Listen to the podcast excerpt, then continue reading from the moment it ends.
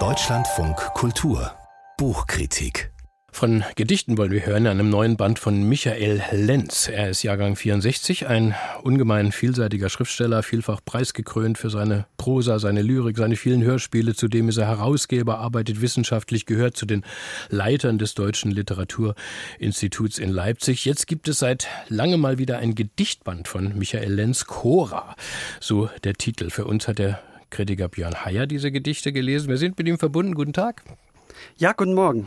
Cora, diesen Titel habe ich nachgeschlagen. Das Wort steht in der Metaphysik Platons für Urmaterie. Ist das, Herr Hayer, schon ein erster Hinweis, worum es in diesen Gedichten geht?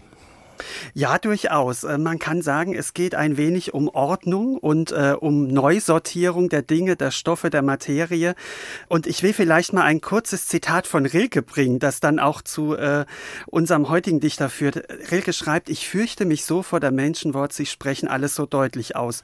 Und bei Lenz gibt es diesen ähm, Passus, Name heißt Ablage. Also sobald etwas Kontur erhält, in eine Form gegossen wird, ähm, verliert es seine Dynamik, da verliert es seine Freiheit. Freiheit. Und ähm, deswegen ist diese Lyrik vor allem auch ein Rebellentum gegen die Elterngeneration, gegen die kleinbürgerliche Existenz. Er beschwört den Dämon des Rausches herauf und ähm, der Satz, so heißt es, aus der Tasse ist ohne Untersatz. Also es geht hier um Sprache, die wirklich davon galoppiert, auch durch die Zeit, deswegen auch zurück zur Schöpfung, zurück zur Urgeschichte, zurück zur Urmaterie Cora. Hm, und wie drückt sich diese Unordnung dann in den Gedichten aus?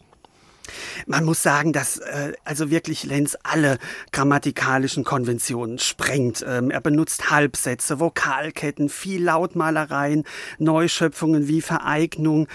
Manchmal finde ich ein bisschen too much, also er neigt da auch mal dazu, so ein bisschen auszustellen, schaut mal hier, wie rhetorisch versiert ich das doch alles kann.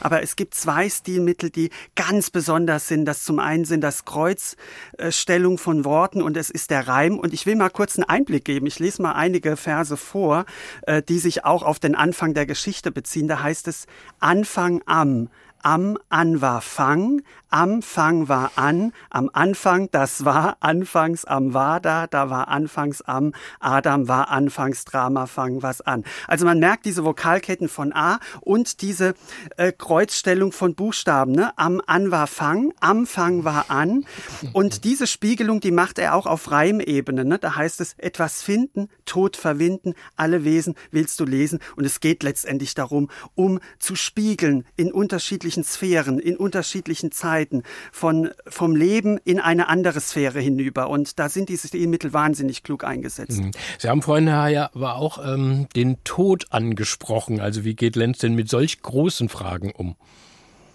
Genau, also das macht sich schon in dieser Ästhetik, wie gesagt, bemerkbar, dass er wie so Scharniere bildet, ja, also äh, über diese Kreuzstellung, ja, etwas schimmert so durch, äh, durch die Zeit, aber auch von einer Sphäre in die andere. Und der Tod spielt eine ganz große Rolle als Thema. Ähm, ich lebe in den Toten fort, schreibt er. Ähm, und in der Mitte des Bandes gibt es auch ein sehr markantes, sehr langes Gedicht, das auch ästhetisch sehr ähm, fein ausgearbeitet ist über den Tod einer Amsel. Und diese Amsel soll quasi äh, mittels der dichterischen Evokation, mittels der Sprache wiederbelebt werden. Es klappt am Ende nicht ganz. Willst du nicht mehr singen, heißt es, lese ich dich einfach. Also die Amsel bleibt im, man könnte sagen, im orphischen Gesang dann trotzdem irgendwie erhalten. Mhm.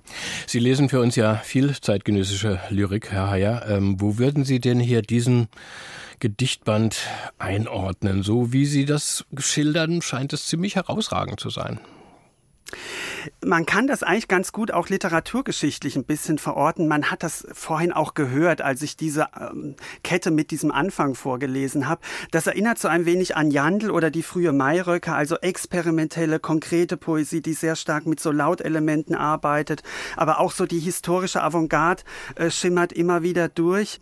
Ich finde, dass diese vor allem intelligente Verdichtung von stilistischen Mitteln hier kein Selbstzweck ist, sondern dass sie so eine Art wirklich lyrische utopischen Kosmosentwurf schafft, wo man vom Leben in den Tod übergeht und andersherum. Das ist wirklich ingeniös gemacht und tatsächlich, würde ich schon sagen, einzigartig in der aktuellen Dichtung. Dankeschön. Björn Heyer über Cora, den neuen Gedichtband von Michael Lenz, erschien jetzt im S. Fischer Verlag mit 128 Seiten für 24 Euro.